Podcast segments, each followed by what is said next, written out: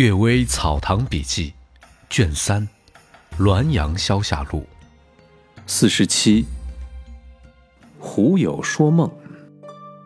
王半仙曾经拜访他的胡友，胡友笑着欢迎说：“君昨夜做梦，到了范祝家，竟欢快到那种程度。范祝是意中的名妓。”王半仙回忆确有此梦，问胡友何以知道。忽又说：“人禀阳气而生，阳气好上升，常冒出到头顶。睡着时，精神凝聚在心中，灵光与阳气互相映照，像镜子映照影像一样。梦从心中生出来，影像就在阳气中显示出来。来往活动、出现、消失等各种现象，都能疏忽变成一二寸高的小人形状，像图画。”像戏剧，像虫在蠕动似的，即使是不可告人的心底密事，也会百态毕露，鬼神都能看得清清楚楚。湖中通灵性者也能看得到，只是听不到小人的说话声而已。昨晚偶然路过君家，恰好观赏了君的美梦。胡友又说，心中的善恶也表现在阳气中，产生一个善念。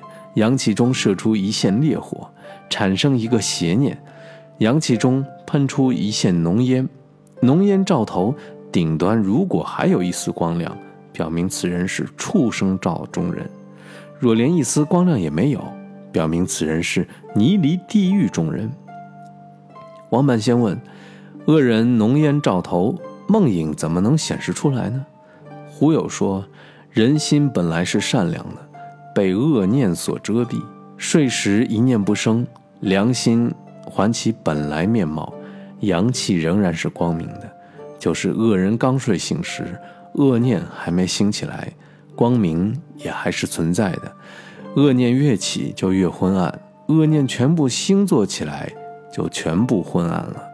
君不读书不知此理，可以去问下秀才，孟子所说的夜气就是指此。王半仙惊恐地说：“鬼神的鉴察，竟达到了人的梦中。”雷击李善人。雷生出于地上，以前我在福建白鹤岭见过。白鹤岭高五十里，阴雨天在岭上俯视，见到浓云紧到半山腰。有一缕气从云中涌出来，直冲而上。这缕气的尾部忽然有火光迸散，随即砰然一声巨响，和火炮完全相似。至于击打东西的雷，则从天上下来。乾隆三年夏天，我和堂兄茂元、坦居在崔庄三层楼上读书，开窗向四边望去。能看到几里地以内的景物。当时正下雷雨，远远地望见一个人从南边来，离崔庄约有半里路的时候，忽然跪在地上，随即云雾下垂，笼罩住他，什么也看不见了。紧接着，听见一声响雷，火光闪耀，好像近在眼前。这时，云雾已经敛上去。过了一会儿，人们纷纷传说高川的李善人被雷击死了。我随着人们去看，只见李善人遍体焦黑，双手端正，正跪着，仰脸望着天空。他的背上有红字，不是小篆，不是大篆，也不是草书隶书，字的点画缠绕在一起，认不出几个字来。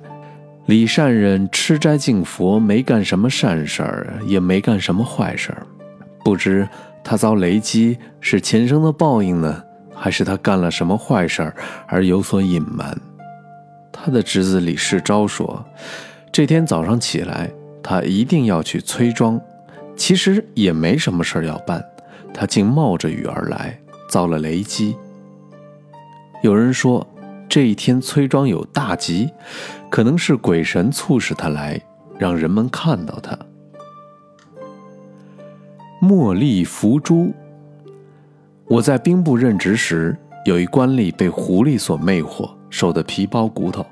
他去请求张真人用符镇治，忽然听到屋檐处有人说：“你身为官吏，违背天理，榨取钱财，应当伏法。前一辈子我受你救命大恩，所以用美色勾引你，摄取你的精气，叫你患性病得个好死。如今我被赶走，说明你罪孽深重，不可救药。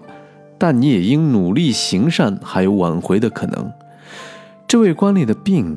从此好了，但他仍然不知悔改。后来因果盗用印信，私收马税，被处死。堂里有知道这事儿的，后来就告诉了我。